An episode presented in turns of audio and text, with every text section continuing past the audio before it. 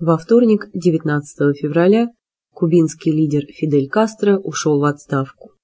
А 24 февраля, в воскресенье, Международные информационные агентства сообщили о том, что Национальная ассамблея Кубы единогласно избрала младшего брата Фиделя Кастро, Рауля, новым президентом страны. Фидель Кастро объявил о своей отставке в письме, опубликованном в газете Коммунистической партии Кубы «Гранма». Основной причиной своей отставки Фидель Кастро назвал проблемы со здоровьем. Напомним, что Фидель Кастро был лидером Кубы с 1959 года, то есть почти 50 лет. В последнее время состояние здоровья Кастро заметно ухудшилось. Он почти не появлялся на публике и фактически передал управление страной своему брату Раулю, который долгое время занимал должность министра безопасности.